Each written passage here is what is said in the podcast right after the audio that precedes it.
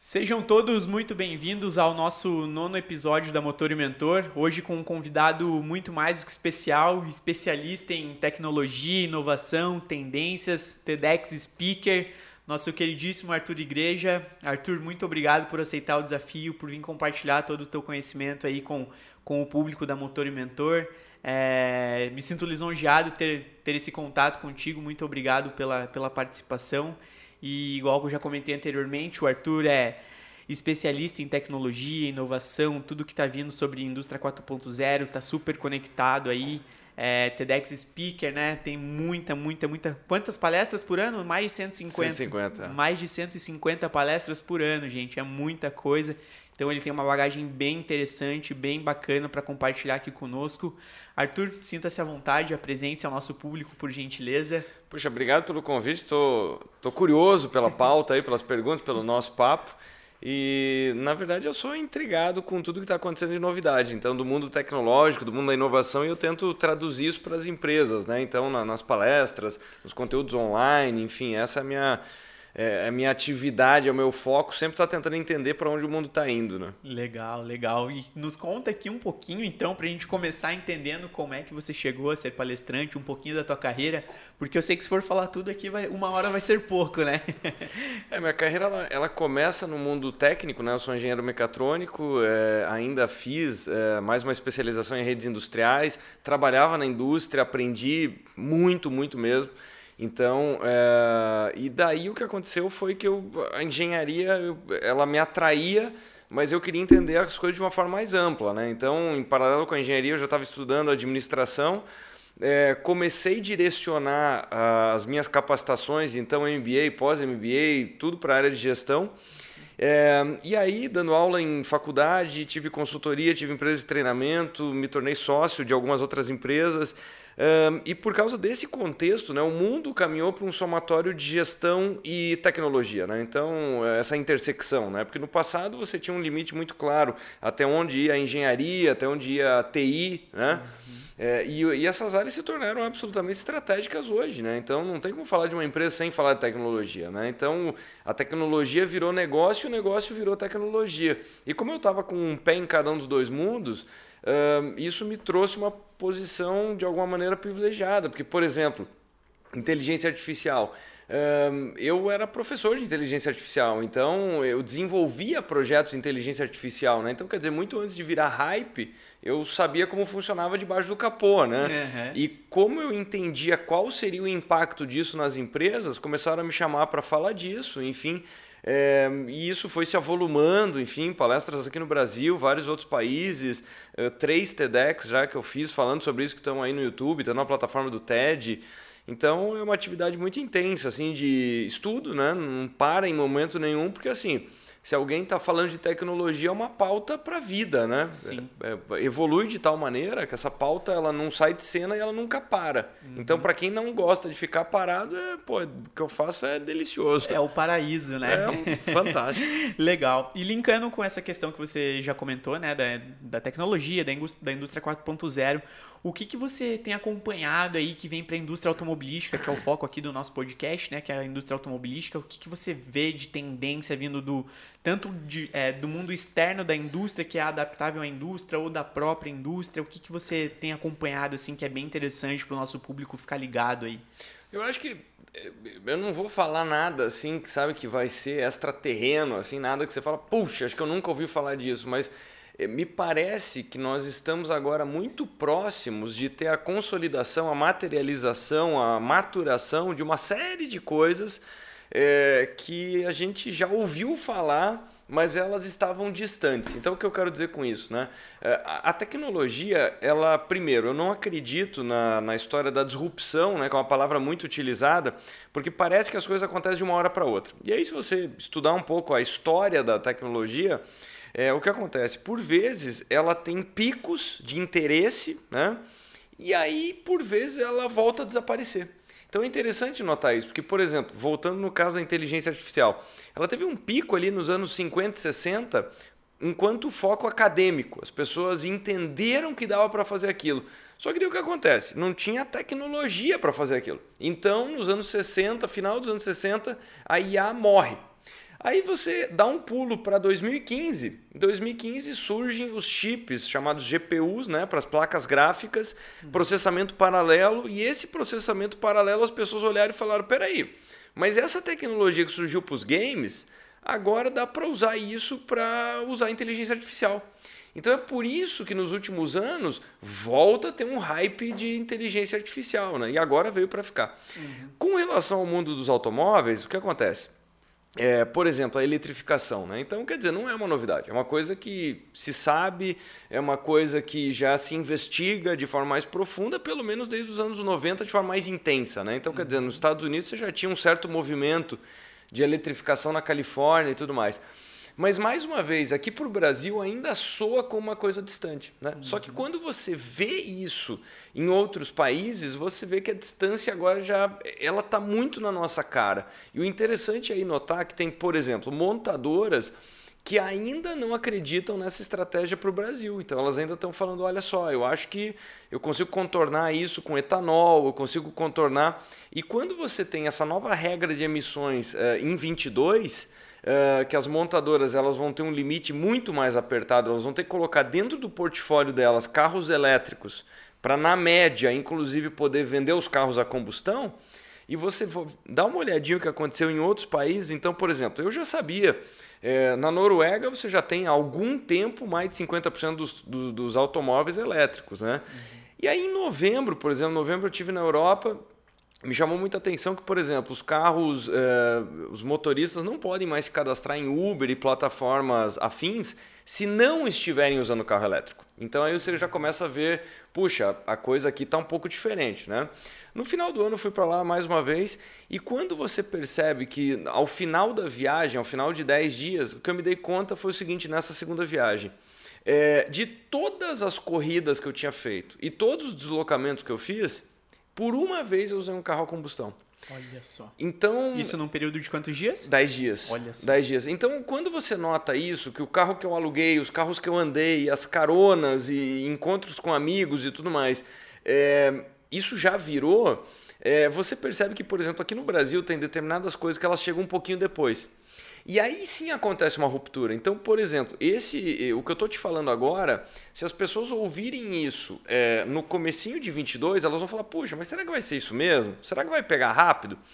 E vai ser uma coisa que daqui a três anos vai soar extremamente datado. Extremamente datado, porque terá acontecido. Uhum. Outra coisa, é, a gente tende a olhar a tecnologia como o extremo do, da vanguarda, né? Então tá todo mundo falando, ah, carro autônomo, carro autônomo.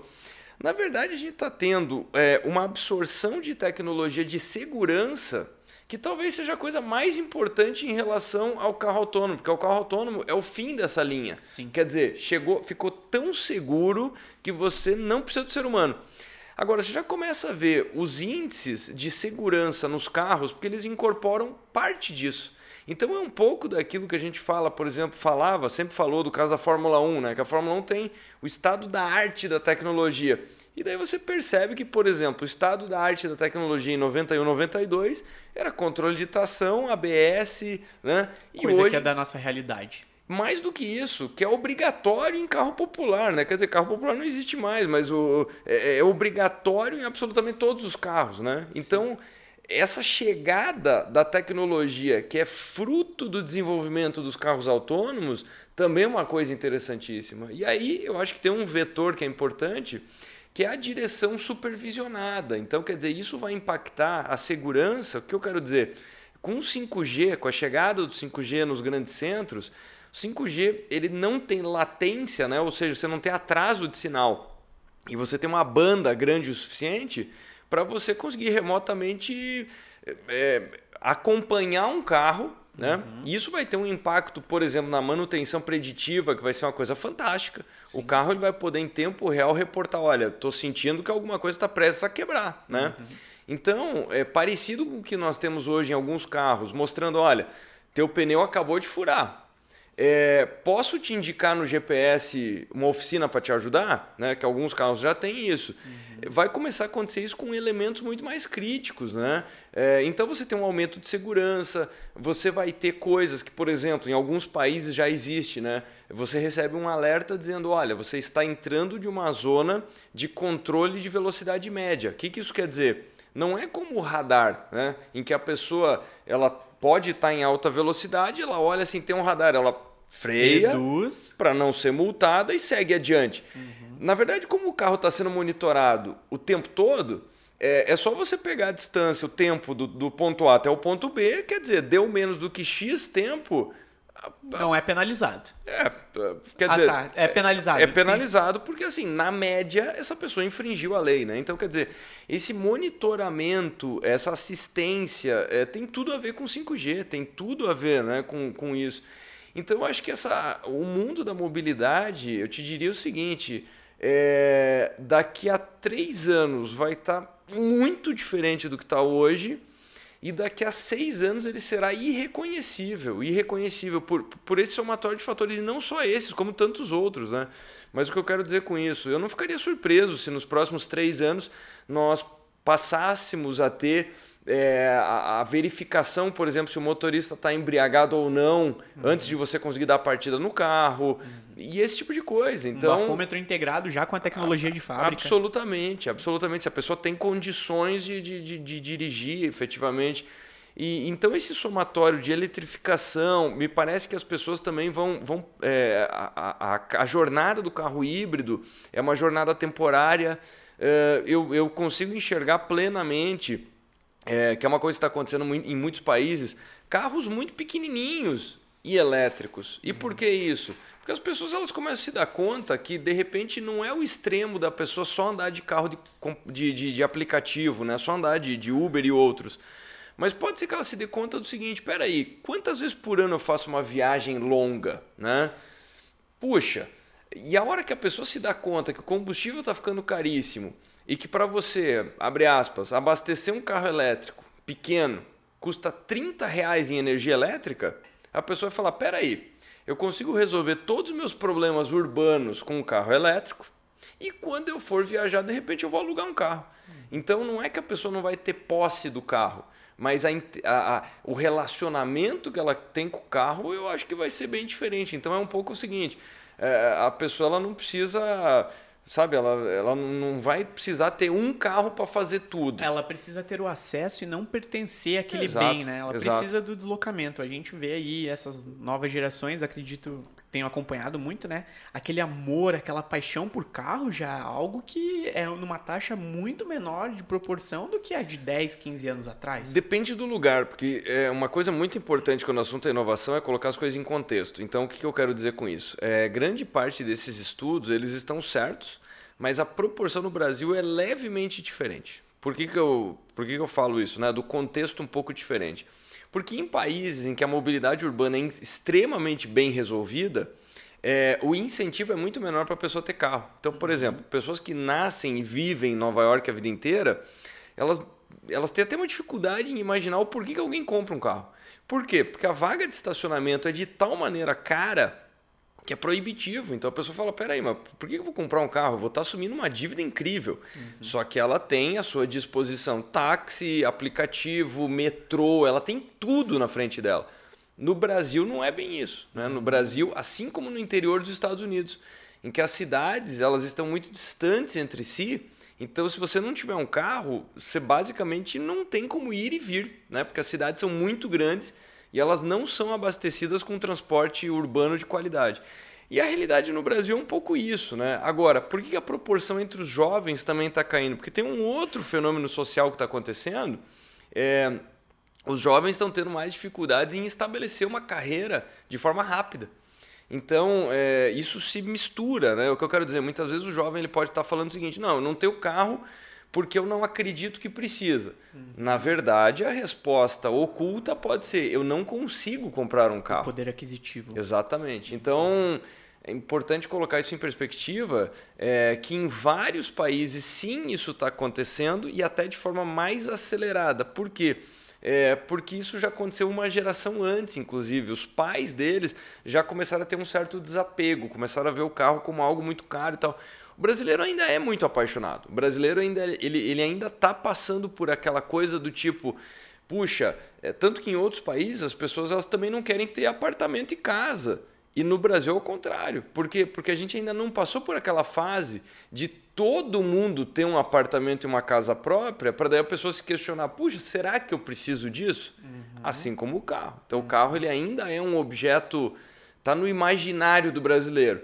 Agora, é, na mesma proporção que o passado, com certeza não. Tá, uhum. Isso está isso tá em queda, é, mas ainda é muito importante. É bem, é bem interessante esse ponto que você colocou dessa questão do, do poder aquisitivo, porque se realmente esse percurso de carreira está mais um pouco mais extenso ontem, é, hoje por conta da, dessa alta competitividade de sim, mercado também. Sim e algumas gerações aí que não se demonstram muitas vezes estão interessadas no desenvolvimento para acelerar isso tudo, né?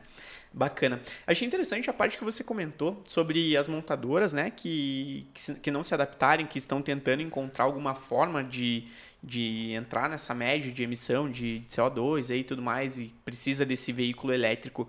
Como que você entende o impacto no cliente final junto a essa estratégia das montadoras estarem inserindo o, os veículos elétricos em, suas, em seus portfólios. Como você vê de benefício para o cliente, né? Já comentou brevemente, mas com mais detalhes agora. Eu acho que, é, veja, são curvas que estão se encontrando, né? Então, as baterias estão ficando mais baratas, a, a gente começa a ver mais carregadores nas cidades e tudo mais. É, então, é, o que acontece é que a curva da tecnologia.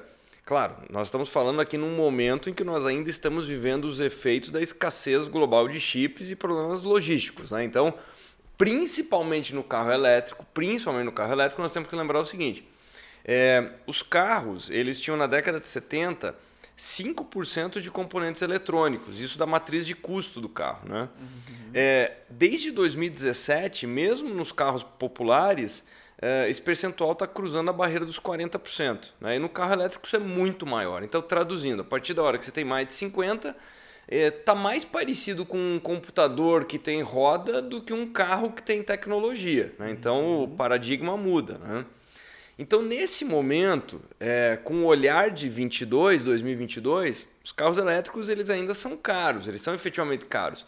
Só que a curva dos carros elétricos está ficando mais barata. Uhum. Ao contrário dos carros a combustão, que estão usando combustível fóssil que está num preço bastante alto, e, e, e no curto prazo a gente não tem nenhuma novidade que possa mudar isso drasticamente, né? É, e de outro lado, você está usando tecnologia já muito consolidada, né? já muito conhecida, então é, é, você tem esse, esse fator. Mas mesmo os carros a combustão, o que acontece? Eles têm essa componente eletrônica que é muito pesada, então eles também estão muito caros. Mas o ponto é, é, o carro a combustão ele não tem uma perspectiva de uma mágica de custo, de redução de custo, porque mais uma vez é uma tecnologia que enfim, ela tem décadas e mais décadas e mais décadas, né? Então, traduzindo, como fazer um carro a combustão que vai ficar magicamente mais barato? E no mundo da, da, da eletrificação, você tem tudo por ser feito, porque a tecnologia é muito nova. Então, se você pegar o que era o, custo de um carro elétrico é, alguns anos atrás, era absolutamente proibitivo.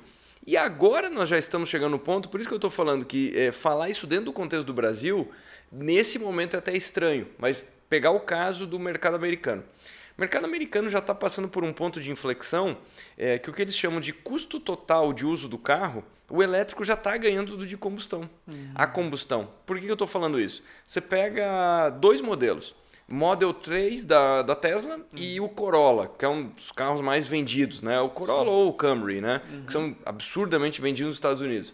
Pois bem, o carro a combustão da Toyota ele ainda é um pouco mais barato do que o modelo 3 da Tesla. Né? Só que aí o que acontece? O modelo 3 da Tesla basicamente não precisa de manutenção. Para você carregar ele, você tem uma abundância de carregadores espalhados que é um absurdo. E aquilo que eu estava falando, em vários países você consegue encher o tanque do carro elétrico, só que gastando 30 reais de energia elétrica, ao invés de 300 para encher o tanque com gasolina. Uhum. Então, ao longo de dois ou três anos de custo, aquele custo adicional de uso, aquele custo adicional que você teve para comprar o carro, na verdade, você já economizou em combustível e manutenção. Entendi. E tem um outro fenômeno importante que o que é? O carro elétrico ele está perdendo menos valor nesses países. Então, uhum. a, a perda o, é, de valor é menor. Por isso que se a pessoa colocasse no papel do dia que ela compra o carro, então assim, custo de aquisição, custo de seguro, manutenção, combustível e custo na revenda. O carro elétrico já ganha. Claro que, é, por isso, mais uma vez, falando da realidade brasileira, que nós ainda não temos incentivos de importação para carro elétrico. Né? Incentivos fiscais. Uhum. Incentivos de uso. Incentivos, uma série de incentivos. Essa realidade está um pouco mais distante. Agora, é, o modelo 3, por exemplo, tem alguns brasileiros que estão importando, né? E até as pessoas elas fotografam e, e isso vira notícia, né? Puxa, já tem um Tesla na minha cidade. Pô, um carro que chega aqui a, a, a mais de 500 mil reais. Uhum. E lá nos Estados Unidos, nós estamos falando é, valores é, no, no, no, começo da pandemia, é, é, nós estávamos falando de uma diferença de 2 mil dólares entre o Camry e o, e o, Tesla. E o Tesla. Um a 33 e outro a 35 mil Super dólares. competitivo no mercado. É, mas uh, o que eu estou falando é um carro de 35 mil dólares, entendeu? Uhum. Então, mesmo tomando essa conversão cambial absurda, quer dizer, se você estressasse isso, mesmo para 6 reais, a gente ainda está falando de um terço do que, o, do que esse carro está chegando aqui no Brasil hoje. Né? Entendi. Né? Uhum. Quer dizer pouco mais de 170, 180 é, mil reais, é, hoje é a realidade dos carros de entrada elétricos. Né? Uhum. Então, quer dizer, existe o, o, avanço dos carros elétricos e o, e o avanço que o Brasil tem que ter do ponto de vista estratégico. Uhum. Porque, como eu falei, esses países eles já entenderam que isso é o futuro. Então, o que eles estão tentando fazer? Promover o futuro, uhum. né? não uhum. proteger o passado. E então no Brasil as montadoras elas estão inserindo mais a eletrificação no primeiro momento por essa questão de emissões. Só que isso vai romper uma membrana que é o seguinte: você tem o famoso problema do ovo da galinha. Então, quer dizer, por que o carro elétrico é tão caro no Brasil? É porque a demanda é muito baixa. Por que a demanda é muito baixa? Porque é incrivelmente caro. A partir do momento que a montadora é, começa a vender algumas unidades, é, outras pessoas começam a conhecer. Quer dizer, se a gente fosse fazer uma pesquisa né, das pessoas que estão escutando o podcast nesse momento, quantas já andaram num carro elétrico? Eu tenho certeza que o percentual é absolutamente diminuto. Né? Uhum. Então eu escuto, por exemplo, muitas pessoas falando o seguinte: ah, poxa, mas não tem como você usar. É isso que eu estou falando. Se a pessoa ela colocasse no papel assim, espera, quantas viagens com mais de 300 quilômetros no ano você faz? Né? Claro, em alguns estados, como Mato Grosso, talvez esse percentual vai ser muito alto. Agora, a pessoa mora num, num, numa realidade em que ela fala: puxa, é verdade, 95% do meu ano eu poderia andar com energia elétrica. Uhum. E aí ela começa a considerar. Né? Então, me parece que o que vai acontecer vai ser o seguinte: na, nas famílias, obviamente, isso vai começar pelas famílias mais abastadas. Uh, mas de repente, aquela família que tem dois carros, ela vai ter um deles que é elétrico. Uhum. Daqui a pouco ela vai ter os dois elétricos. Vai começar a fazer essa, essa inversão, essa substituição. Essa migração, porque ela vai falar: peraí, esse aqui é o carro uh, que na verdade a gente vai economizar um dinheiro, nós seremos mais conectados com a causa ambiental. Um, e aí, quando precisar viajar, usa o outro, enfim. Então, quer dizer, mais uma vez, isso não vai acontecer da noite para o dia. O que não quer dizer que não vai acontecer. Uhum. E eu estou muito seguro que é, os percentuais que nós temos hoje, porque se você pegar número de unidades vendidas, o Brasil nem aparece no ranking. Então, quer dizer, você pega os índices dos últimos anos, é, nós estamos falando de carros puramente elétricos, é, a gente não, não, chega na casa dos mil carros vendidos uhum. ainda no Brasil. Uhum. Esse número, daqui a três anos, vai ser drasticamente diferente. É. E, e acredito que essa questão estratégica do Brasil, não só na questão fiscal, mas na parte da geração dessa energia também, porque nós temos Nossa. uma energia muito limpa, né? Que no mundo hoje um dos maiores agravantes é a questão de onde virá essa energia. E que em algumas regiões globais aí, né, algumas regiões do mundo acabam sendo é, muito mais poluentes do que a própria emissão de, dos veículos a combustível.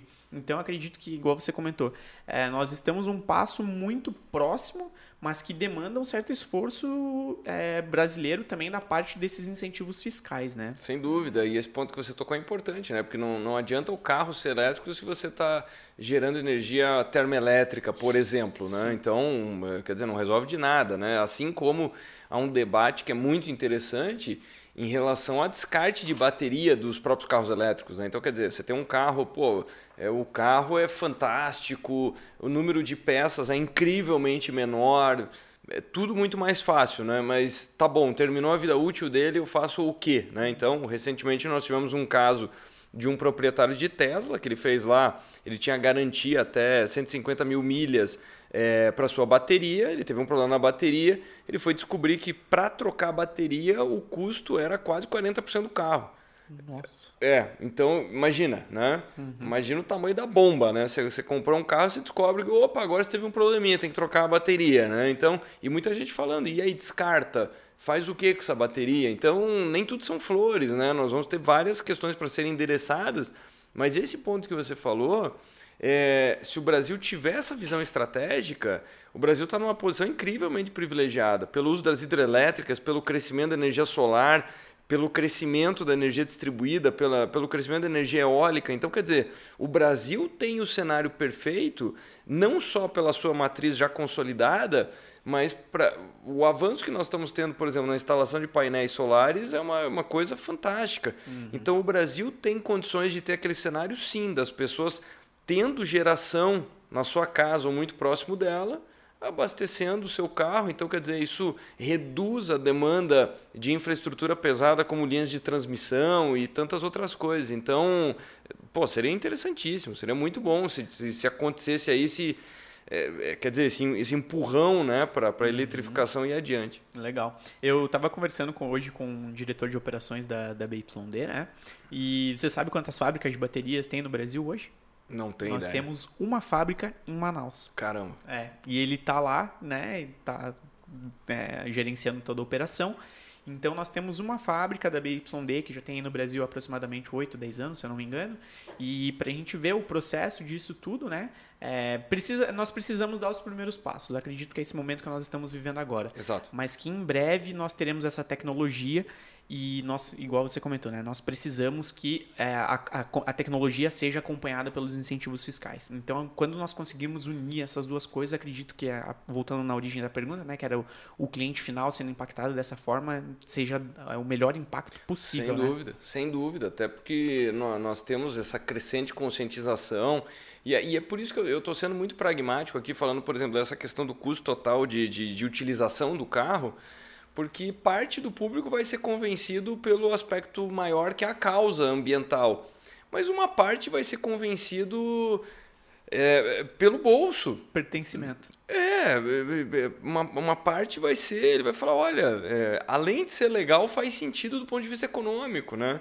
É, além de fazer sentido, pô, tem um carro que é super bacana, tem um torque instantâneo, né? Tem uma performance legal, então tem um design que pode ser bacana, então acho que é importante endereçar todos esses aspectos, né? Porque é, o carro elétrico ele não vai decolar só pelo aspecto ambiental, isso eu estou convencido, né? Mas uhum. em vários países já é o que está acontecendo. A pessoa, é, como eu te falei, eu conversei com, com donos de, é, de, de carro de aplicativo, eu falei, ah, por que, que você tem um carro elétrico? Ele falou, cara, porque é, grana.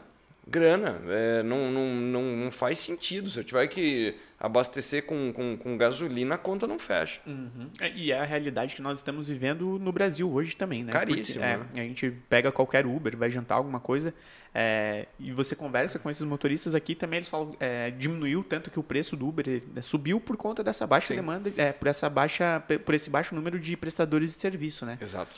E, e só tende a piorar né? É. Igual você comentou, num curto prazo a gente não espera algo diferente do que nós já estamos vivendo. Exato. Então a gente precisa de uma de uma reestruturação muito bem muito bem desenvolvida aí, né? Legal. Aqui no podcast, Arthur, a gente gosta um pouco de falar também sobre, sobre gestão de pessoas, sobre carreira, né?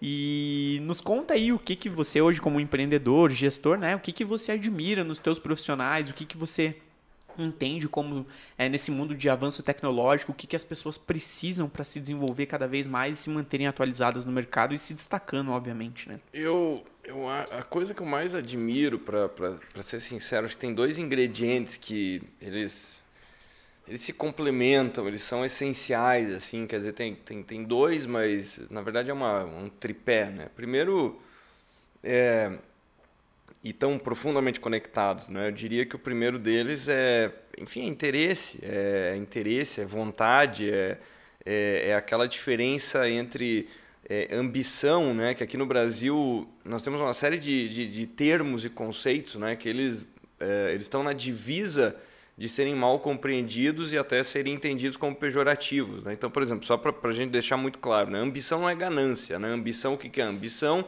é o desejo de querer mais, de querer melhor, de querer evoluir. É, é uma insatisfação produtiva, né? Então, e que é uma coisa que falta em alguma medida, né? Nós, nós não podemos, sabe, ter, ter um pouco daquela postura.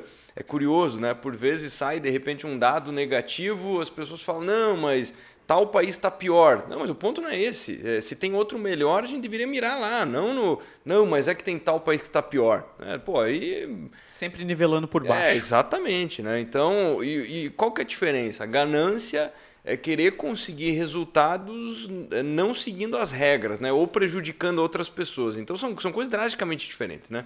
É, mas ambição, do ponto de vista pessoal, então é gana, sabe? Aquele famoso sangue no olho. Então, se você se você tiver com pessoas é, que elas querem coisas melhores, que elas ambicionam uma condição melhor, é, e condição melhor, veja, eu não estou falando aqui só necessariamente de dinheiro, estou falando uhum. de conhecimento, desenvolvimento pessoal, experiências, é, enfim. Então acho que esse é um ingrediente muito importante. E, e que elas assumam é, que isso depende em grande monta dela. Né? Então, é uma das é uma das perguntas que eu mais recebi ao longo do tempo, que é muito curioso, assim, é, nos eventos que eu estou fazendo e tal. E por vezes as pessoas falam assim, pô, mas a empresa que eu trabalho isso e não sei o que, não sei o que, não sei o que. A pergunta que eu sempre faço é o seguinte: olha, você tem convicção que é a empresa que você trabalha, que acontece tudo isso? É. Então vai para outra, porque se você é um talento do tamanho do mundo e todos os problemas estão ligados ao lugar que você trabalha, vai para outro. Se você não tem nada para melhorar, não, mas não faz sentido. Digo, se você, está falando o seguinte, olha, eu, eu sou o Ronaldinho Gaúcho, mas o problema é que eu tô num time também, então troca, troca, troca, porque eu tenho certeza que se você é o Ronaldinho Gaúcho, o mundo vai descobrir isso, né?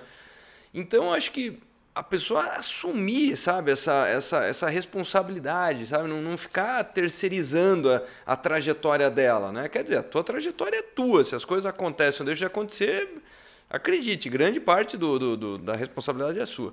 E isso está ligado com duas coisas que são muito caras para mim, que são dois conceitos que um o primeiro deles para mim é maturidade. O que, que eu chamo de maturidade? Maturidade para mim são pessoas que, além de assumirem essa responsabilidade, são pessoas que sabem cuidar delas mesmas. E o que, que eu chamo de cuidar delas mesmas? Veja, é, é a diferença de fato de uma criança, né? Que ela precisa de muita ajuda. Uhum. Muita ajuda, porque ela está num estágio de desenvolvimento inicial. Uhum. Né? E qual que é a diferença de uma criança para um adulto? O adulto deveria ser mais eh, responsável, né? E outra, não precisar tanto de estímulos externos, né? Então qual que é a diferença? A criança você tem que guiar, você tem que é, instigar, você tem que falar, olha, é mais legal ir para cá do que para lá. Isso daqui tá certo, isso aqui tá errado, enfim, e tal. E a criança ela fica um pouco esperando as coisas acontecerem, né? É, então essa maturidade ela tem tudo a ver com o que aconteceu nos últimos tempos. Porque, por exemplo, sempre um filtro que eu usei, uhum. sabe? É, se, eu, se eu tiver que trabalhar com pessoas que precisam muito de estímulo externo, é, eu estou dizendo de instrução, de muito estímulo, sabe? Daquela coisa, pô, mas dá para fazer mais, ou isso aqui podia ficar melhor, outro tal. Vai tomar muito tempo e eu não tenho tempo. Então eu preciso ter pessoas maduras. E qual que é o senso da maturidade? É justamente aquela pessoa que chega e fala assim, pô, Arthur, eu acho que quer saber isso aqui podia ser melhor fazendo isso, isso, isso. Mas quem descobriu aquilo? Ela. Então não fui eu que cheguei lá e falei, olha, uhum. se mexa, estude, faça melhor, tal. Isso aí eu estou preocupado em fazer, sabe? Se eu já não dou conta de cuidar disso para mim, Imagina, Imagina. Se, eu, se, eu, for ficar olhando, olhando isso para todo mundo, entendeu? Uhum. E o terceiro ingrediente, junto com a, com a. Então eu já falei aqui de ambição, né? De atitude ambiciosa. Autoresponsabilidade, né? Exatamente. Eu falei aqui é, da, da, da, maturidade, né? Dessa, desse aspecto da maturidade.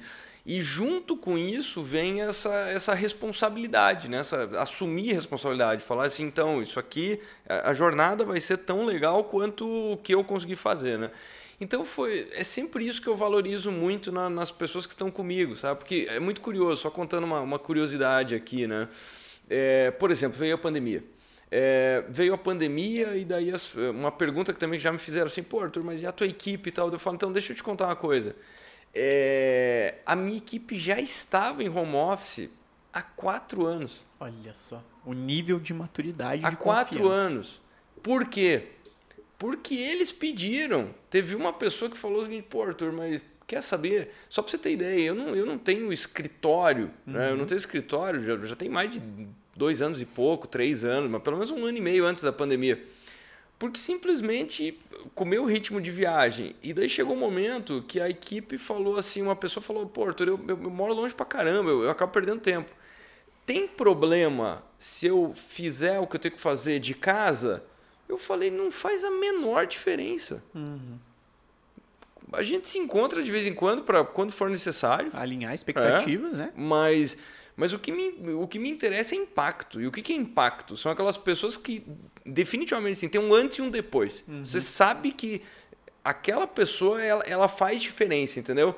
E que ela tem a maturidade para entregar o que ela tem que fazer, inclusive exceder isso, né? Porque daí a pessoa descobre que, poxa, eu aprendi um negócio novo, aprendi um negócio melhor e tal. Então é muito engraçado que, por exemplo, parte da minha equipe está em São Paulo, parte está aqui no Paraná, tem gente em Santa Catarina, tem, tem gente em todo canto, né? Uhum. É, e a gente se encontra quando necessário, mas isso já há mais de quatro anos. Então, se você me perguntar, por exemplo, tem gente que pergunta assim, pô, Arthur, que hora que esse trabalho? Eu não tenho a mais remota ideia. Tenho, eu não tenho a mais remota ideia. Entregando o resultado? Eu não tenho a menor ideia. Pô, que dia que eles tiram folga? Não sei, não, não, não sei, entendeu? Recentemente é, teve, teve uma pessoa da, da minha equipe que ela falou assim: oh, Arthur, eu só tô te avisando aí, durante quatro dias e vai pegar uma metade de semana tal, vou estar completamente num lugar que não, não, não tem sinal e tudo mais. A minha pergunta foi: é, vai, vai ter impacto Hum. Vai ter algum impacto? A pessoa falando, deixei tudo organizado. Eu falei, aproveite. Eu falei, aproveite, vai lá, um manda. grande abraço. Aproveita, manda bala. Show. Mas não fura com isso. Uhum. Não fura com isso. Uhum. Tá entendendo? Então, é, é uma conversa que eu já tive com, com, é, com todo mundo que trabalha comigo, que eu falo assim, eu amo ajudar a gente que se ajuda. Sim. Amo. É a coisa que eu mais amo fazer. Uhum. Se a pessoa me mostrar sinais de que ela se ajuda, eu sou parceiro dela. Uhum. Tá entendendo? Uhum. Agora, eu não tenho tempo para ficar, ó. Pegando na mão não, e levando, desculpa, né? Não, é. não, não, tenho tempo para isso. É, eu costumo dizer que isso daqui, do mesmo jeito que é o nosso melhor amigo, Sim, é o nosso melhor inimigo, né? A gente tá entrando agora, todo mês de ano, é, é o mesmo movimento nas redes sociais por conta de um reality show que começa aí. Sim. E eu vejo aquilo ali eu fico indignado, porque é a pessoa que que compartilha aquele tipo de conteúdo é a mesma pessoa que reclama da vida, que reclama disso e daquilo. Que não, não, tem tempo. E não tem tempo e não move uma palha pra, ou para fazer a sociedade então. melhor e muito menos a si mesmo, né? Então é, é algo muito delicado isso daí. Essa é. autorresponsabilidade mesmo, né? É, e, e, o interessante notar é que soma, soma, somam-se nessa época dois eventos, né? Que um é a Mega da Virada e o outro é o reality, né?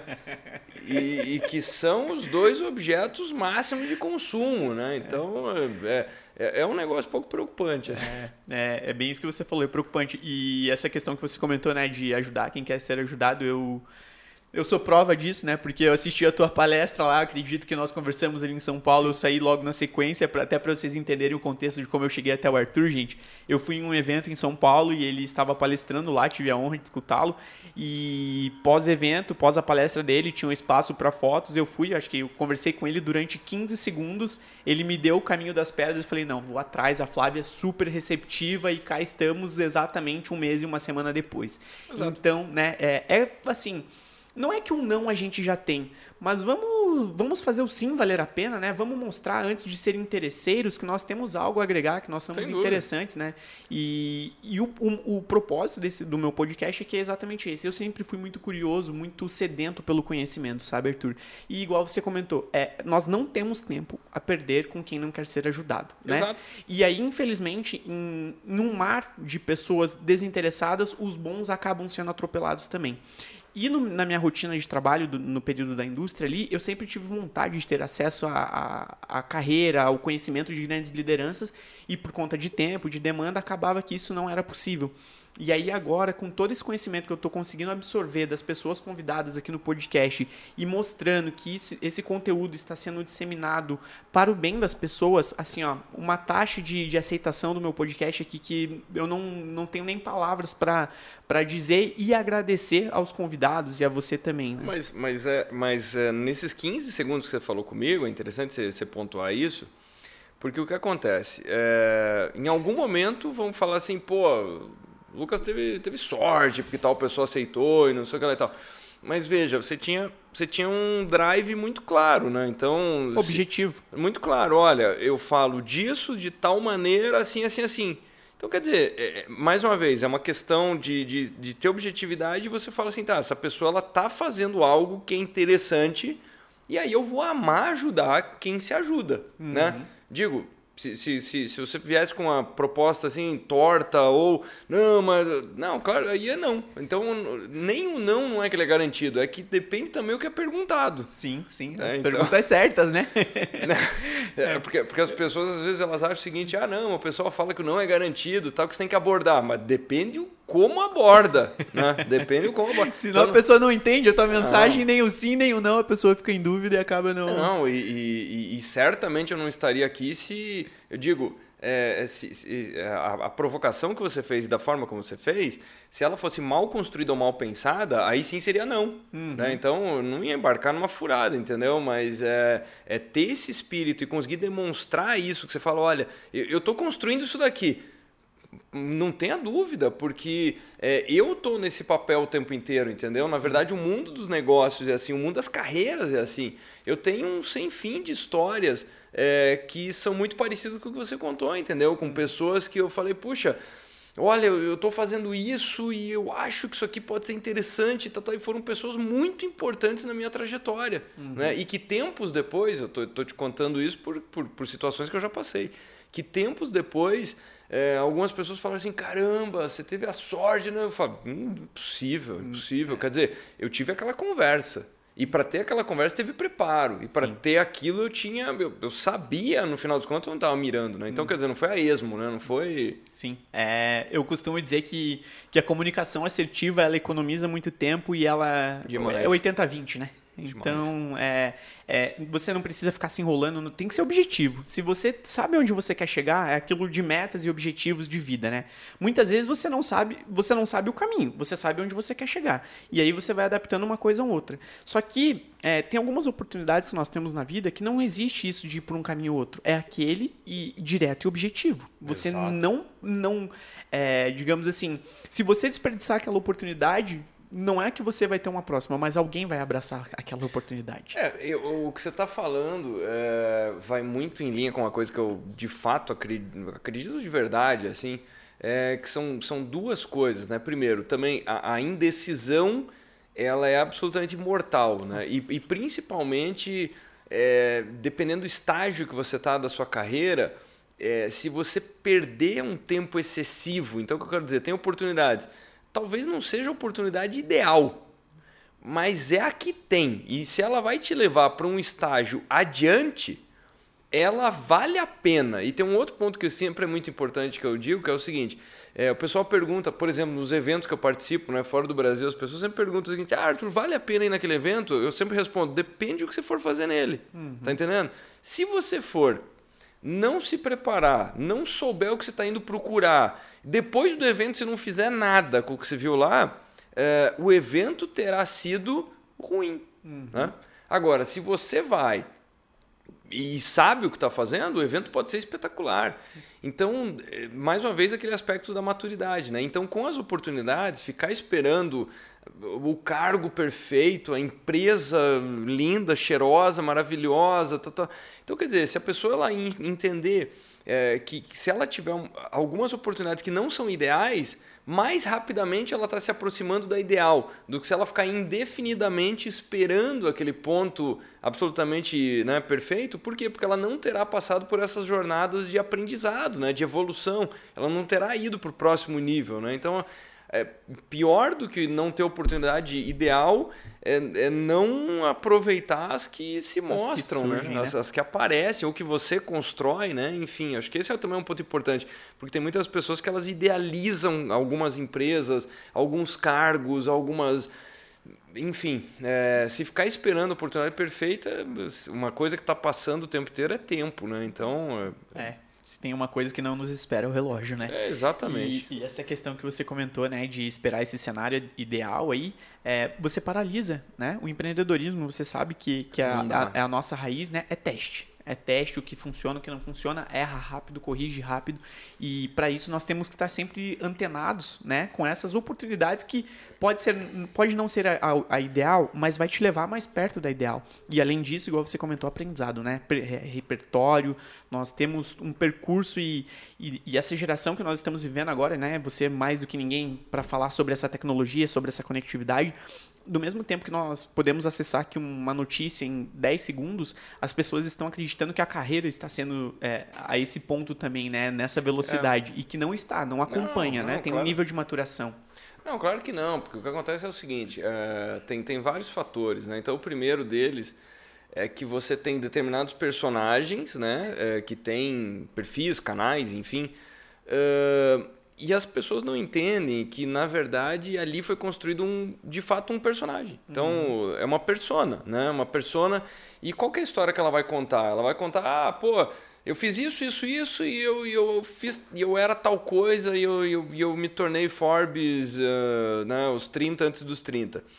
É, a parte que eventualmente ela não conta é, de repente, ela teve um, um, suporte da família incrível do ponto de vista financeiro. Né? Uhum. Então a pergunta que você tem que se fazer é: eu tenho as mesmas armas? Uhum. Eu estou jogando o mesmo jogo? Não. Então se acalma um pouco. Né?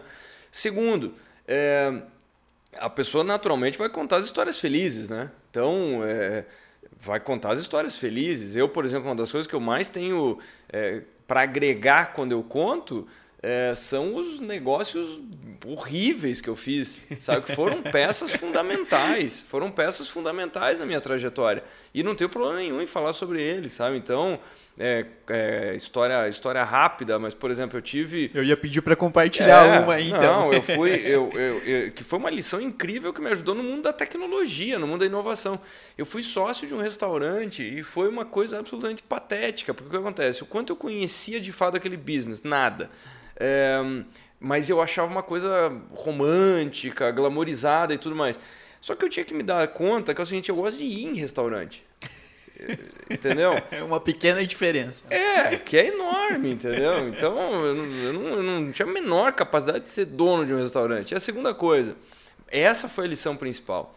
É, por gostar muito, daí opinava em tudo e tudo mais. E o restaurante, pô, ele ficou lindo, a decoração era linda, a playlist eu achava muito legal, o cardápio eu achava muito legal. Aí, por que, que deu tudo errado? Exatamente pelas últimas três frases que eu falei. Porque eu achava legal. Então, lá tocava a música que eu ouço. Uhum. A decoração seguiu o padrão que eu gosto. Uhum. E, e, e, e, a comida era a que eu gostava.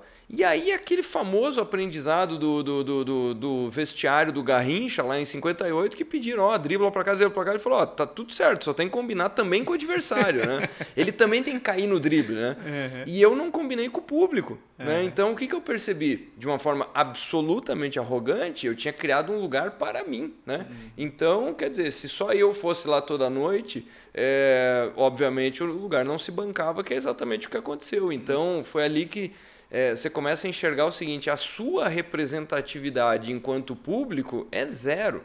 Então é por isso que é muito interessante, eu acho que essa é uma bela dica para os gestores, né?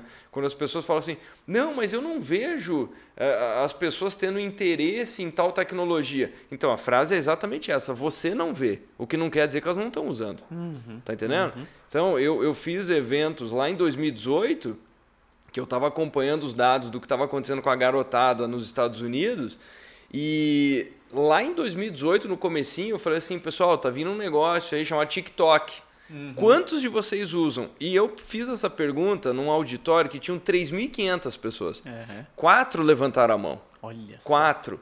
Eu falei, é, e aí, o que, que, vocês acham? Vocês acham que isso é o futuro da comunicação? Sim ou não? Então, eu falei, não, porque eu não uso. Então, é uma resposta absolutamente egocêntrica. Uhum. Né? Então, é, e, e, quando as pessoas olham essas carreiras absolutamente meteóricas, elas têm que lembrar é, primeiro, é, ela não sabe qual foi o acúmulo de repertório que aconteceu antes, que você tocou num ponto que é absolutamente central. O ponto é esse. Uhum. É, pode ser que a pessoa tenha estourado, sei lá, aos, aos 25, mas talvez ela está naquilo desde os 13, desde os 14, não sei.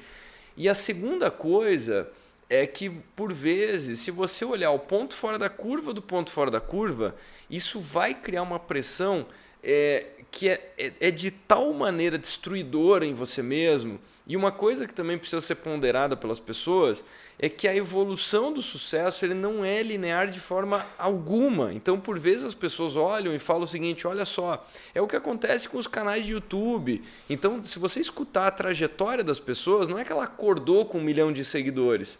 Uhum. Entende? É, a pessoa ela tinha até o ano passado 300 mil, que é muito. Ela tinha um ano antes 100 mil, que é muito. Mas ela passou muito tempo com 15 pessoas, uhum. com 30 pessoas. Só que de 15 é uma batalha para chegar em 30.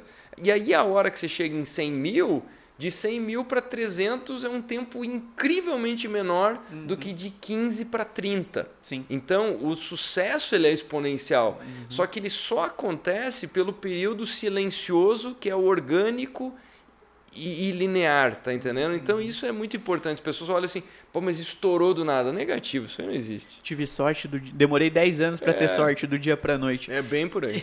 e isso que você comentou dessa questão do, da parte de, de crescimento, né, e tudo mais, é, que a pessoa muitas vezes estourou aos 25, mas faz desde os 13, né? Uhum. E, e é, é, é assim, igual você comentou também, tá jogando o jogo com as mesmas armas dessa pessoa, cada um tem uma história, né?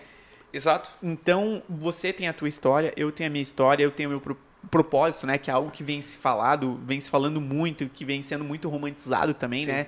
Acredito que mais uma vez tem muita informação perdida aí, né? Então a gente precisa filtrar muito o que a gente escuta, mas é, é parar desse comparativo mesmo, né? Porque você vai travar. Se você eu for comparar não. a minha história com a tua, não eu tem, travo. Não tem, nenhum, não tem nexo nenhum e até por uma questão que a, a, maior parte das questões elas são bastante lógicas quando você desconstrói elas, né? Uhum. É, e o argumento que eu vou usar é o mais lógico de todos.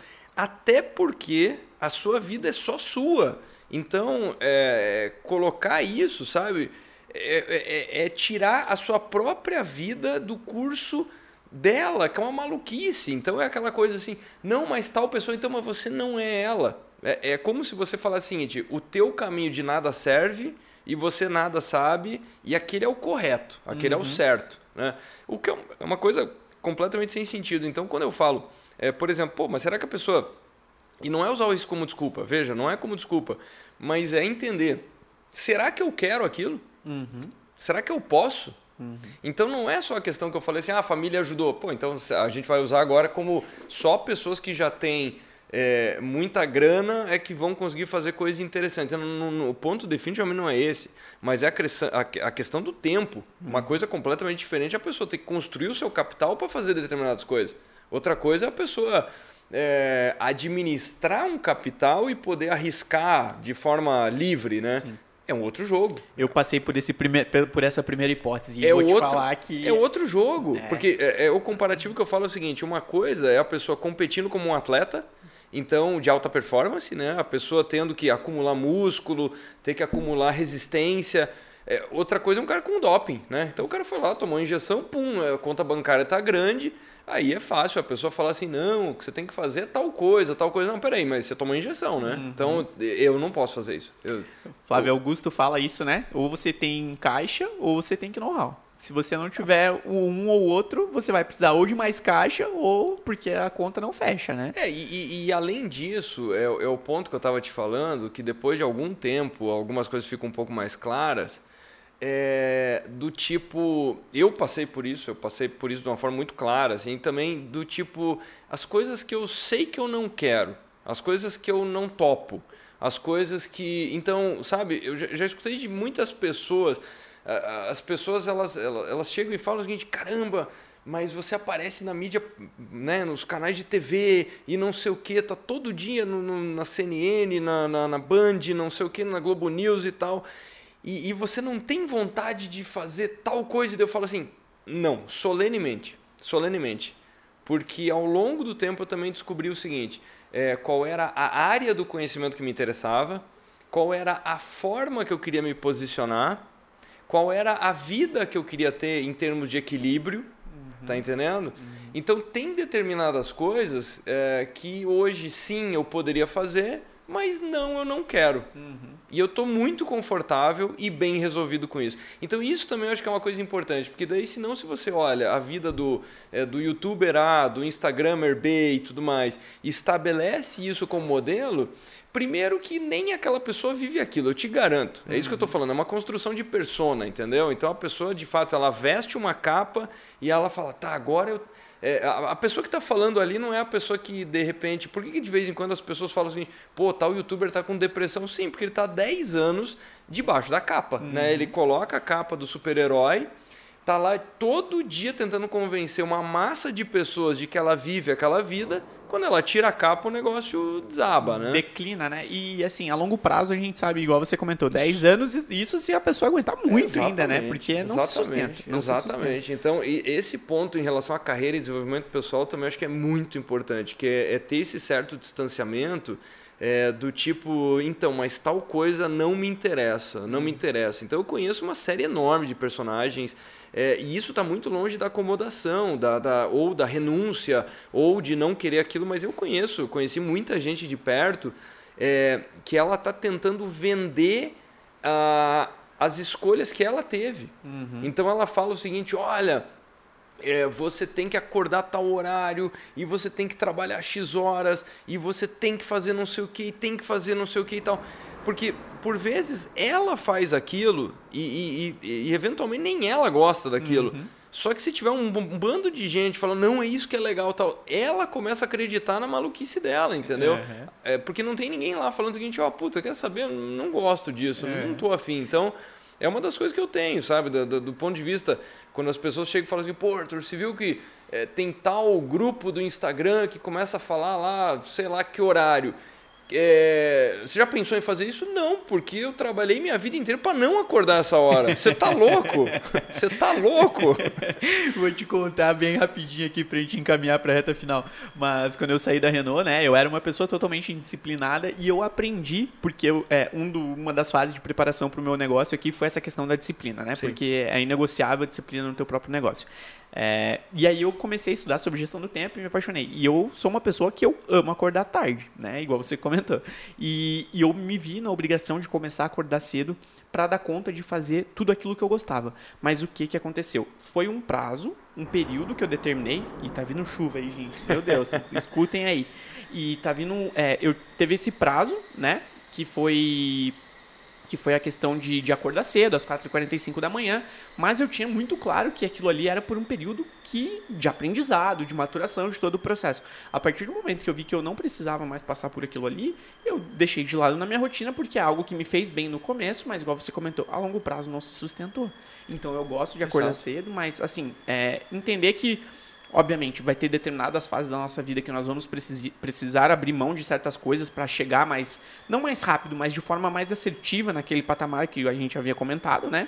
E, mas que isso, a longo prazo, é um, um tiro no próprio pé. Absolutamente. Eu, eu passei por isso, então, é, olhando. E, e, tem um período que isso é absolutamente necessário. Então, Sim. eu tive um período é, de trabalhar de manhã, trabalhar à tarde, dar aula à noite e preparar aula de madrugada. É... O que, que você faz à meia-noite às seis? Preparava a aula. Preparava a aula. Literalmente, literalmente. Então eu terminava de preparar a aula, do, revisar, estudar para a aula do dia seguinte, corrigir prova, corrigir trabalho, é, passado de três da manhã. E muito cedo estava no trabalho da manhã e, enfim, continua, continua. E sábado dando aula até às seis e meia da tarde. Uhum. Então, e orientando o TCC e tal. Então, é, colocando em contexto, eu trabalhava numa empresa, eu tinha uma empresa, era uhum. sócio de uma empresa, é, e dava aula em três universidades. Então, é, esse era o, o contexto. Né? É, e por um tempo, ah, e detalhe, as, as, as, faculdades elas eram em outra cidade. Então, para chegar deslocamento. lá, é, exatamente. Tem que colocar na conta aí, tinha uma hora para ir e uma para voltar no meio dessa, dessa brincadeira toda. É, e foi absolutamente fundamental. Por quê? Porque eu tinha determinadas metas e eu sabia que eu não tinha é, o capital, o repertório. Então, uhum. eu, foi, foi tão simples quanto: peraí, para ser tal personagem, que eu não sou. Uhum. Tá, o que, que eu preciso? Eu preciso desses blocos. Um desses blocos é, é, determinadas capacitações. Tá, quanto que elas custam? Tanto. Eu tenho esse dinheiro? Não. Então, passo número um: entupir a agenda de trabalho para conseguir o dinheiro para conseguir conquistar esse bloco, uhum. porque esse bloco me ajuda a ser um pouco mais esse personagem que eu quero virar. Uhum. Então eu sempre enxerguei carreira é, e, a, e, a, formação do indivíduo é muito parecido como um videogame. Então o que eu sempre brinco é o seguinte: você não pode ir para a rede social, ah, você admira tal pessoa. Tá, você admira tal pessoa. Então, digamos que ela seja o nível 10 desse jogo de videogame.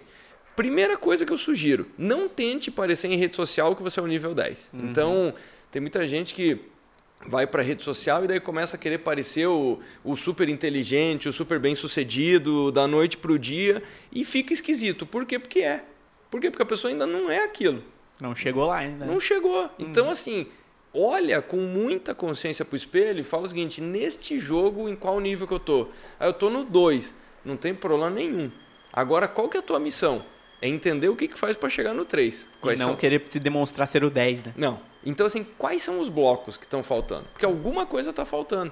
Então, tentar, que é aquela coisa que o americano chama, né? Do fake it till you make it, né? Ou seja, minta até que as pessoas acreditem, né? Não uhum. funciona, não funciona. Porque você... Então, tentar... É, forçar a mão, sabe? Do tipo, não, porque eu estou fazendo isso e não sei o que. Não, calma, calma, você ainda não é o nível 10. Então, no chão. calma. E tá tudo certo. E, e quanto mais verdadeira for essa construção, é, pasmem, mais rápido você se torna o 10. Uhum. Sem precisar mentir no meio do caminho. Conecta com pessoas, né, Arthur? Sim, porque elas vão bater e falar: olha a luta desse cara. É. Que bacana, ele deixou de ser o 2 e agora foi pro 3, pô, palma, sabe? É. Isso é louvável. Show. E pode ser que a pessoa chegue lá no nível, sei lá, 8, o que for, e ela fala o seguinte: quer saber?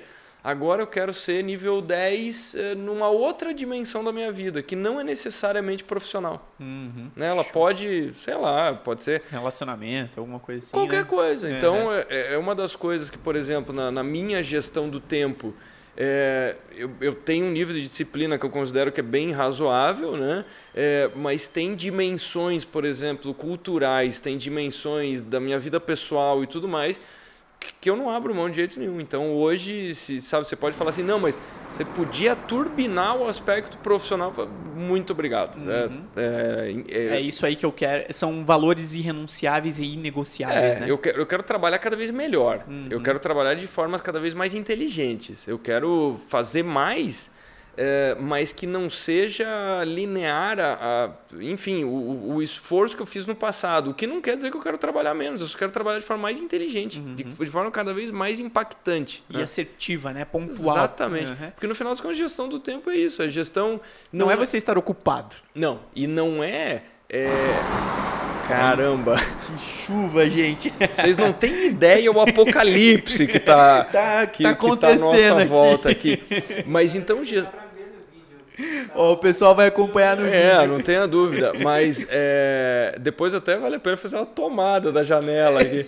Mas a gestão do tempo não é sacrificar o sono, não é. Não. É simplesmente tirar os desperdícios. É, é acrescentar objetividade, acrescentar clareza. Que o que eu falo é para de cuidar da vida dos outros e vai cuidar da tua vida. Tipo o reality, o né? reality, né? Tipo o reality. Bom, gente, então vamos agora encaminhando para a reta final do nosso podcast aqui. Eu vou terminar com uma pergunta, depois de entender todo esse repertório, vamos ver se nós escutaremos a resposta.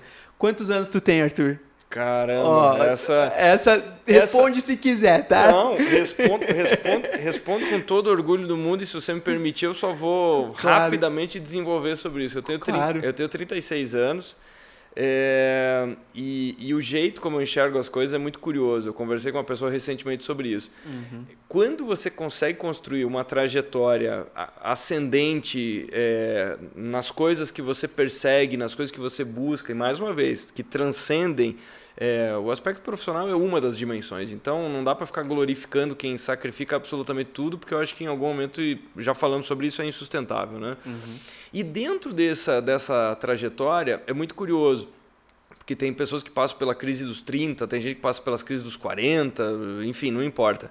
Uh, e eu já fiz esse exercício várias vezes, que é a pergunta: é, eu tenho hoje mais ansiedade em chegar na, na, situação que eu estou construindo para estar aos 40 uhum. do que se eu pudesse voltar aos 30. Olha então é muito curioso, porque por vezes as pessoas perguntam: ah, se eu pudesse ter 25 anos de novo eu solenemente e com toda tranquilidade, então assim, é, a, a, caiu aqui a lâmpada do Aladim, entendeu? Uhum. Aí eu raspo ali, aparece o gênio, ele fala o seguinte, amigão, você tem duas opções, você pode ter 40 anos, o personagem que. Uhum. Ou você pode voltar a ter 25. Eu falo, ó, pô, muito obrigado. Mas assim, peraí, voltar a ter a vida que eu tinha aos 25, é ter a cabeça do tamanho do Mervilha, uhum. é não, é. desculpa, não, não é isso que eu quero. Não tem como. Né? Então, isso é, é muito legal porque me parece que é um sinal de que assim, você está indo adiante. Uhum. E adiante é mais legal ainda do que hoje. É. Então, a minha O busca... novo, né?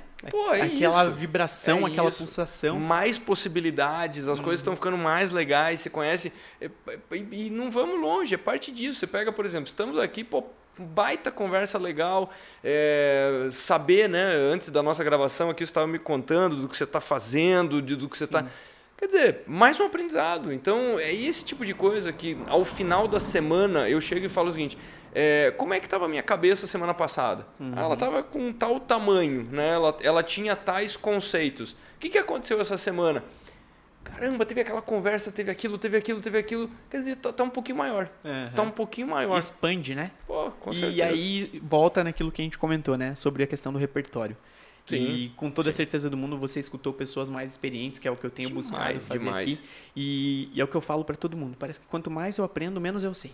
Isso é delicioso. Isso, é, e isso é fantástico. E, isso, isso é fantástico. Cara, me dá um, um, tesão assim de acordar e falar, nossa, hoje eu vou aprender alguma coisa nova, eu tenho certeza. É porque a questão é o seguinte, é, isso aí está muito ligado, é, dá para explicar isso geometricamente, né? Então o que eu quero dizer, se você pegar um círculo, né? Você pegar um círculo, é, o, o, o, tamanho, a, dependendo do tamanho do, do desse círculo, é, é muito curioso que as pessoas que têm mais certeza sobre as coisas é, isso é inversamente proporcional ao perímetro desse círculo, né? Então, quer dizer, é, qual que é o tamanho da cabeça dela? É pequenininho. Uhum. Então, é, qual que é o tamanho das dúvidas? É o perímetro desse círculo, né? Então, uhum. você pega um círculo pequenininho, bem pequenininho, a pessoa ela sabe, né? Ela tem poucas inquietações. Qual que é o perímetro desse círculo? Que é o tamanho das dúvidas dela? Muito pequenininho. Então, uhum. ela tem muita certeza, ela opina sobre tudo, ela, ela sabe tudo. Dono né? da verdade. Tudo. Aí dali a pouco você aumenta um pouco essa roda, entendeu? Aí, só que o que acontece? O perímetro ele não aumenta de forma linear, né? Ele aumenta de, de, de forma exponencial, né? Então isso vai crescendo, crescendo, crescendo, crescendo. E dali a pouco você descobre, por isso que eu falei que, é, por exemplo, o meu tema, né, que é a tecnologia, o impacto dela na vida das pessoas, a inovação, transformação digital, enfim, é, isso aí são temas para uma vida. Uhum. Então, e, e, daí tem, tem pessoas que perguntam assim, ah, mas, por exemplo, palestra, livro, né? Os livros que eu fui ou co-participante ou os livros que eu escrevi, né? É, pô, mas e aí, até quando... Bom, aí para se manter relevante, a, a, a, oxigenação é sua. Uhum, uhum. Mas os temas são eternos. Uhum. Então, por exemplo, é, até quando o tema da tecnologia é relevante? Até eternidade, entendeu? Agora eu vou te contar uma coisa aqui que talvez é, você não, não tenha noção da dimensão que, que a tua palavra chega. Final de ano eu fui passar com a minha família o ano novo no interior de Santa Catarina. É uma vila que gira em torno de uma fábrica de papel e celulose. Qual cidade? É Campina da Alegria, perto de Irani. Tá. Conhece lá? É, é que o... eu, sou, eu sou catarinense. Ah, né? então, é o do oeste de Santa Catarina, Sim. né? E, e aí a minha prima, ela mora numa cidade chamada Pinhalzinho, que e ela trabalha na, na indústria alimentícia na, lá. E ela levou um livro pra, pra casa da mãe dela, a mãe dela é minha madrinha. E aí eu cheguei lá e a gente tava jogando uma carta ali com meu padrinho e tudo mais, eu vi aquele livro na mesa e aí eu vi o teu livro. Caramba, e vi o teu nome. Que legal. Daí eu falei, Cris, você gosta do Arthur e tal? E eu já tava em contato com a Flávia, né? Daí ela me disse, nossa, eu admiro muito o trabalho dele, acompanho muito ele. E, e aí eu falei, nossa, ele vai ser um dos próximos convidados do meu podcast. Então, Cris, tá aí o convidado que eu te prometi. Não, e, e, temos que providenciar um, uma... um autógrafo, é, uma dedicatória. Olha aí, ó. Tá, vamos... tá prometido. Tá já. prometido, show de bola. Arthur, se quiser deixar uma sugestão, uma mensagem final tá aqui para o nosso podcast, fica à vontade. Não, obrigado pelo, pelo convite aí. É, o trabalho que você está fazendo é fantástico. É, o que você está construindo é uma coisa fantástica. Então, parabenizar e honrado aí por participar de uma das dez primeiras edições. É, né? isso aí. E a gente volta a conversar no futuro. Então, a mensagem que fica, eu acho que é essa, sabe? Tem, tem muita coisa acontecendo. É, e, o que, e você tocou num ponto que é fundamental, que eu também tenho esse hábito, sabe? É acordar e partir do pressuposto que as coisas mudaram. Então, é, é o nosso maior desafio é estar, é, é tá, em alguma medida, em contato, porque o que acontece? O mundo está indo adiante. A gente falou aqui no podcast de coisas que estão acontecendo em outros lugares e que não estão acontecendo no Brasil. Então, essa, é, esse perfil de dúvida do tipo, as coisas estão acontecendo. Uhum. E se a gente não está sentindo isso, é porque você ficou parado. Uhum. Então, um pouco da metáfora que eu uso é que é o seguinte: a evolução de tudo, da tecnologia, da vida, dos negócios, é, é um trem, sabe? Então, se você. Só que ele sai de forma muito silenciosa. E se você ficar parado na estação, dali a pouco você está. Então é mais ou menos o seguinte: você está ali na estação, você olha para a pessoa do lado, ah, você viu o que aconteceu lá no, no reality tal, tal, tal. Aí dali a pouco os dois vão olhar e falar: onde é que está aquele trem? Passou. Pô, foi, foi. tá, tá, tá, tá, muito longe, entendeu? É. Então, para se manter no trem, é, para se manter atualizado, porque é notável, tem pessoas que elas têm 100 anos e elas são absolutamente contemporâneas. É, contemporâneas no sentido de estar tá em contato com o mundo de hoje. Uhum. E tem pessoas que vão ficando pelo caminho, tem, tem, tem conversas que parecem conversas uh, de outra época, sabe? Uhum. Você está falando com a pessoa e fala assim, pô, a cabeça dela parou mais ou menos em 84, em 72. e aí as Seleção natural. É, e as oportunidades vão ficando decrescentes, sabe? Então, é, o nosso maior desafio é ser contemporâneo e para ser contemporâneo tem que ter essa inquietação diária. Assim. Então acho que essa é a minha última mensagem. Mas obrigado pelo convite. Show, Arthur. Muito obrigado pela presença aqui. Com certeza manteremos contato e para você voltar mais várias outras vezes. E em breve teremos novidades aí na Motor e Mentor, gente. Mais uma vez, eu tenho todo o episódio, eu lembro de somente no final de pedir pro pessoal curtir e compartilhar, porque estamos no orgânico ainda, né? Então, sim. gente, compartilhem, comentem com seus amigos do teu trabalho aí. Vocês sabem o que tem que fazer, nos ajude a nossa mensagem chegar mais longe. É, então, então terminamos por aqui o nono episódio da Motor e Mentor e nos vemos em breve. Bora acelerar. Valeu, Arthur. Grande abraço. Valeu. Valeu.